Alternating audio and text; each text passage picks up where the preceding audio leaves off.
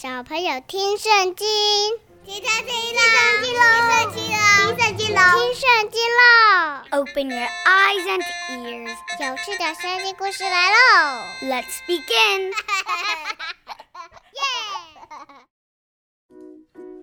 Hi everyone, my name is Teacher Winnie. Welcome back to 小朋友听圣经, where I tell you stories of the Bible, and at the same time, you get to learn a little bit of English.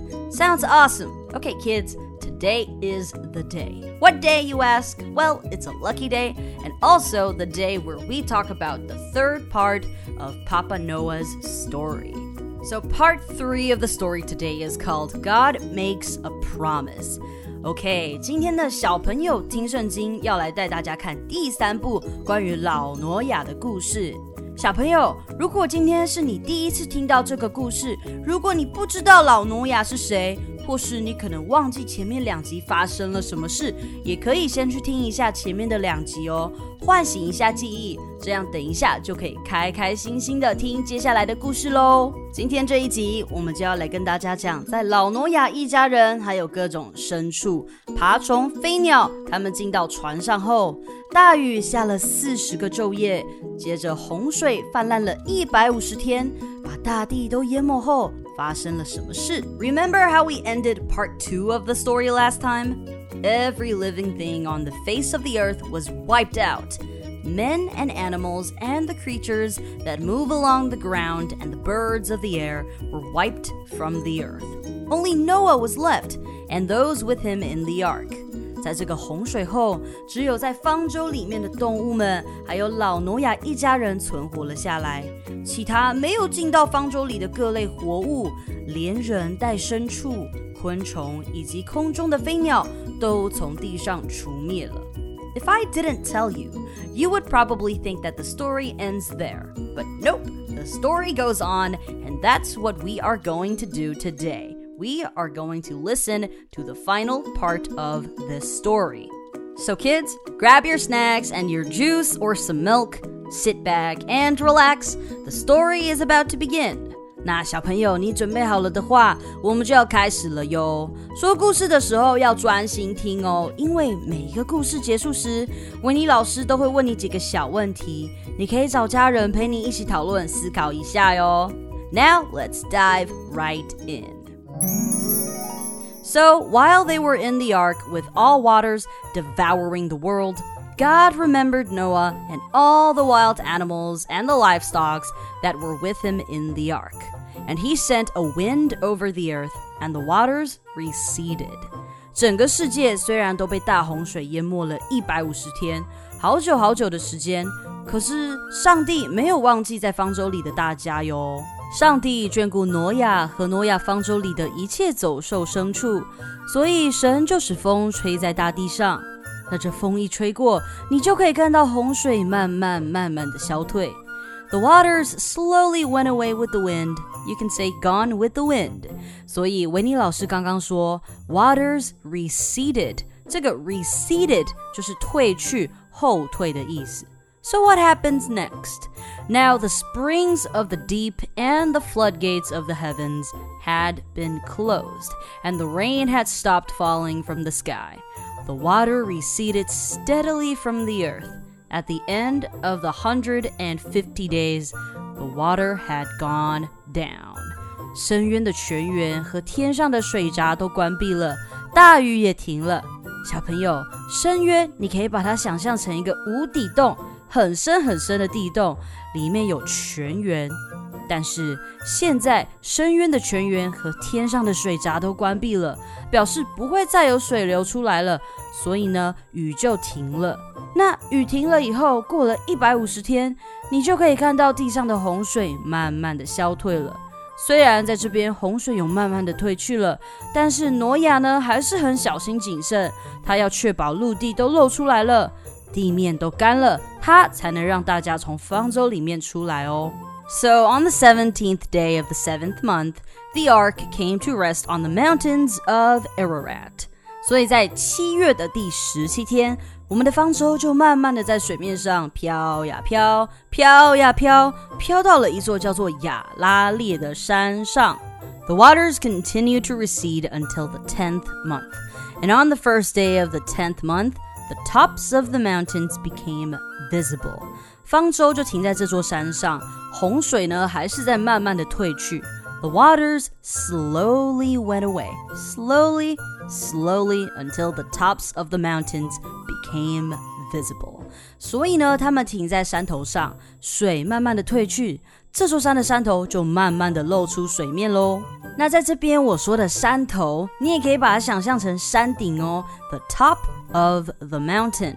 top 就是顶端的意思啦，所以呢，the top of the mountain 就是山顶喽。就这样到了十月，the tenth month，and on the first day of the tenth month，十月的第一天，山顶才露出来对你微笑哦。但我刚刚不是说 Papa Noah 要保护大家的安全，所以他非常小心，他要确认外面的陆地都露了出来，他才比较放心。所以呢，在这里他就派出了他的小帮手，一只乌鸦要出去侦查、探探路。So after 40 days, Noah opened the window he had made in the ark and sent out a raven, and it kept flying back and forth until the water had dried up from the earth. 所以呢，在经过四十天后，老挪亚就派出了他的乌鸦小帮手出去侦查。他把小乌鸦从方舟的窗户放出去，那这只乌鸦就在空中盘旋，flying back and forth，飞来飞去的，直到地面都干了。后来老挪亚就放出了另外一只小帮手，是一只鸽子，a dove。Then he sent out a dove to see if the water had receded from the surface of the ground. But the dove could find no place to set its feet because there was water over all the surface of the earth. So it returned to Noah in the ark. He reached out his hand and took the dove and brought it back to himself in the ark. 这是鸽子飞出去之后呢，因为它找不到可以栖息的地方，找不到可以休息的地方，没有一个可以让它停下来休息的地面，所以呢，它就又回到方舟里面找老挪亚。所以 Papa Noah 就把手伸出去窗户，把鸽子接回方舟里面了。那七天之后呢，Papa Noah 就再把小帮手鸽子放出去探个路。He waited seven more days and again sent out the dove from the ark. When the dove returned to him in the evening, there in its beak was a freshly plucked olive leaf. Then Noah knew that the water had receded from the earth. He waited seven more days and sent the dove out again, but this time it did not return to him. Yes，过了七天后呢，小鸽子再次被放出去探路。这次啊，它在黄昏时飞回来找 Papa Noah。 然后呢，他的嘴里叼着新拧下来的橄榄叶子，挪亚就知道地上的水已经退去了。然后他就再等了七天，把小鸽子放出去。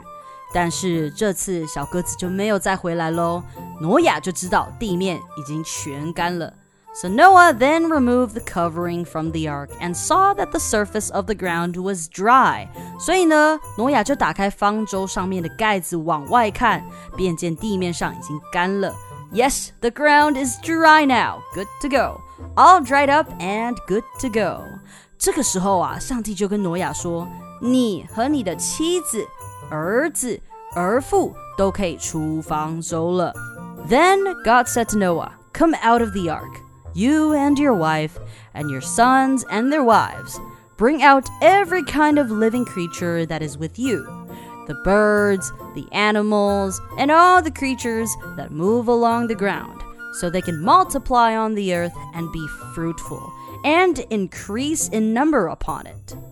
那当然不只是挪亚一家啦，小朋友，你还记得方舟上面有什么吗？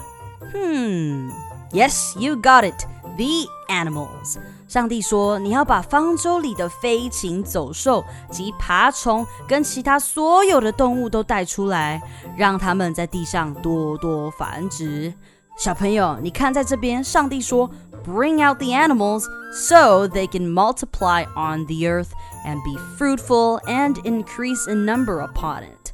Multiple 就是大幅增加的意思，表示动物要繁殖，要越变越多。Be fruitful. So Noah came out of the ark together with his sons and his wife, and of course his sons' wives.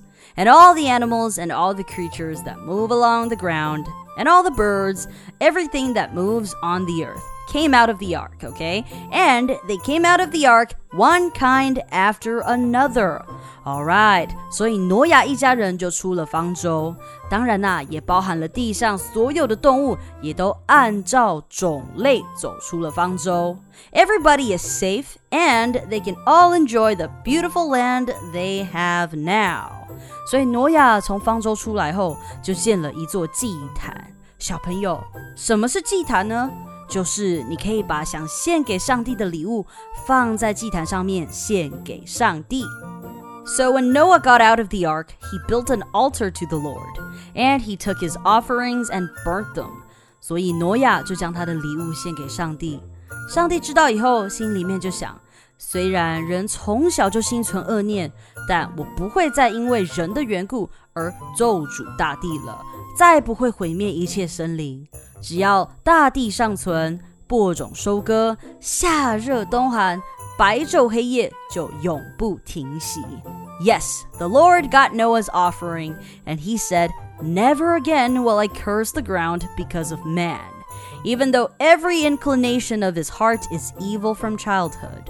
And never again will I destroy all living creatures as I have done. 上帝看到了挪亚做的一切，他就决定他再也不会用洪水来毁灭大地了。他不会再因为人的恶而咒诅地上了。所以呢，上帝就跟挪亚立了一个约，一个约定，a promise。God makes a promise。一起来看看这个 promise 吧。So God blessed Noah and his sons, saying to them, Be fruitful and increase in number and fill the earth. 上帝就祝福挪亚，跟他说：“你们要生养众多，遍布地面。” That's right. There will be many, many people in the years to come. There will be more and more people on the earth. So here God made a promise. He goes, I now establish my covenant with you and with your descendants after you, with every living creature that was with you the birds, the livestock, and all the wild animals, all those that came out of the ark with you, every living creature on earth.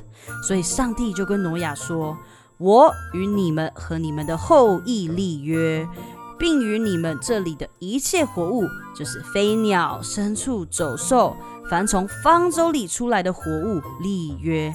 上帝要跟从方舟里面出来的人还有动物都立一个约。” 我与你们立约，凡有血肉的，不再被洪水灭绝，也不再有洪水毁坏地上了。上帝说，他不会再用洪水来把地上的动物跟一切所有毁灭了。I establish my covenant with you.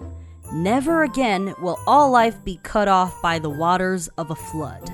Never again will there be a flood to destroy the earth. And for this promise, God made a sign. A very colorful sign, you can call it. Why do I call it a colorful sign? Let's find out. This is the sign of the covenant I am making between me and you and every living creature with you. A covenant for all generations to come. I have set my rainbow in the clouds, and it will be the sign of the covenant between me and the earth. 神说：“我跟你们立的这个约是有记号的。” 记号就是一个 sign, a sign for my promise. Whenever I bring clouds over the earth and the rainbow appears in the clouds, I will remember my covenant between me and you and all living creatures of every kind. Never again will the waters become a flood to destroy all life. 在这边啊，这个记号 就是一道彩虹，a rainbow。而每当这个彩虹出现在云中，上帝就会记得他跟一切生灵所立的约。That's right, this sign for the everlasting covenant between God and all living creatures of every kind on the earth is the rainbow we see today. 这个记号啊，就是我们现在看得到的彩虹。And that, my kids, is where the story ends. This is the last part of the story of Papa Noah and the ark. You know, kids, sometimes after a rain, we see rainbows. And I think that's beautiful because that reminds me of the everlasting covenant between God and us. Have you ever seen a rainbow before? 小朋友，你有没有在下雨之后看过彩虹呢？我有哦，而且每次下完雨，我都会想起这个故事： 上帝和挪亚，还有一切生灵所立的这个约。希望下次你看到彩虹的时候，When you see a rainbow，你也可以想起这个故事哟。Okay, kids, don't go away yet because we still have some more to learn. 好，那让我们一起先来复习一下今天的故事里有讲到的英文单字，好吗？一起来学习哦。那听完今天有提到的单字以后呢，维尼老师会给你几个可以思考的小问题，你就可以跟爸爸妈妈或是家人一起讨论喽。哦，对了，我们在复习今天用到的单字时候，维尼老师也会跟大家小小的复习一下今天的故事哦，所以一定要仔细听哦。OK，那就赶快来看吧。今天有一个单词一定要说，promise。Promise，这是一个名词哦，是诺言或是保证的意思。所以 God makes a promise，神啊就跟大家立了一个约嘛，对不对？那在英文呢，圣经里面你看到的字是 covenant，所以 covenant 在这边呢也是一个约。所以这两个字 promise 和 covenant 在这个故事里面是可以互相替换的哦。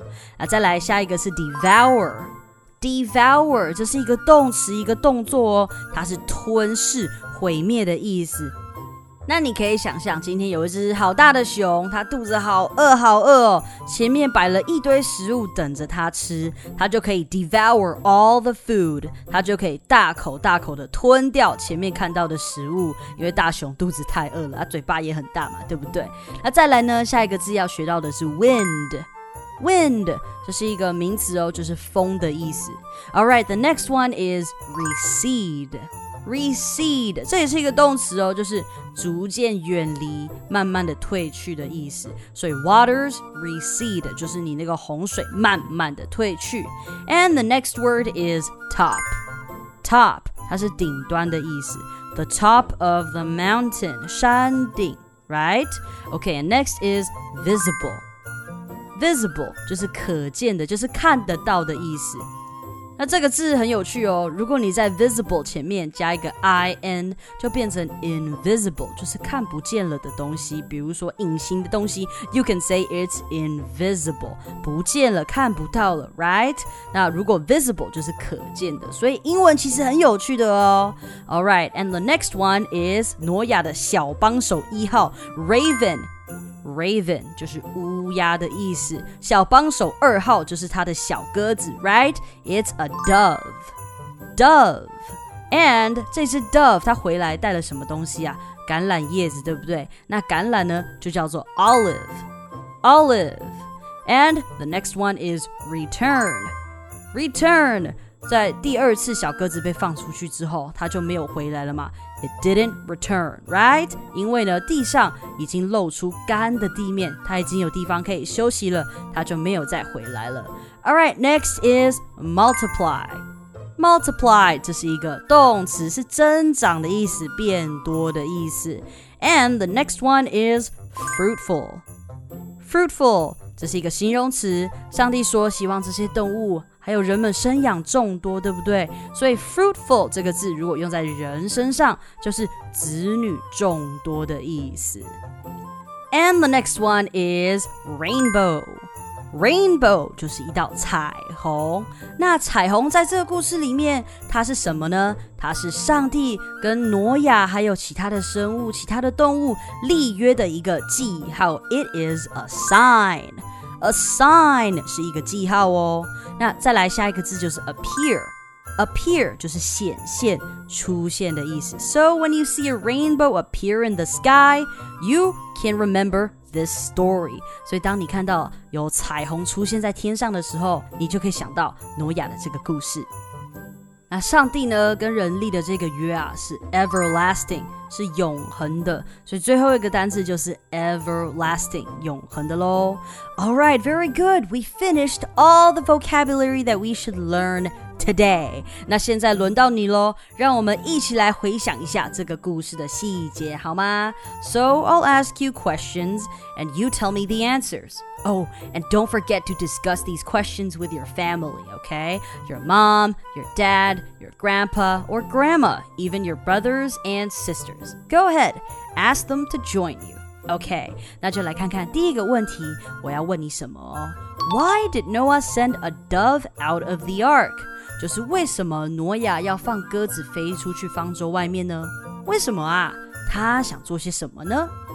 Okay, and the second question is, what was the covenant between Noah and God？上帝和挪亚立了什么样的约定？a covenant or a promise. 上帝跟挪亚立了什么样的约定呢 ？And number three, last but not least, what do we see in the sky as a sign of the covenant?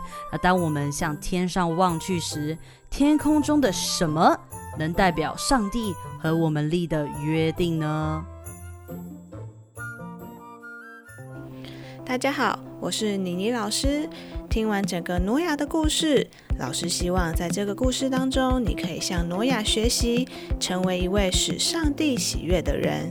在我们的生命当中，都要选择做正确的事，因为挪亚顺服上帝，所以上帝拯救了挪亚和他的家人。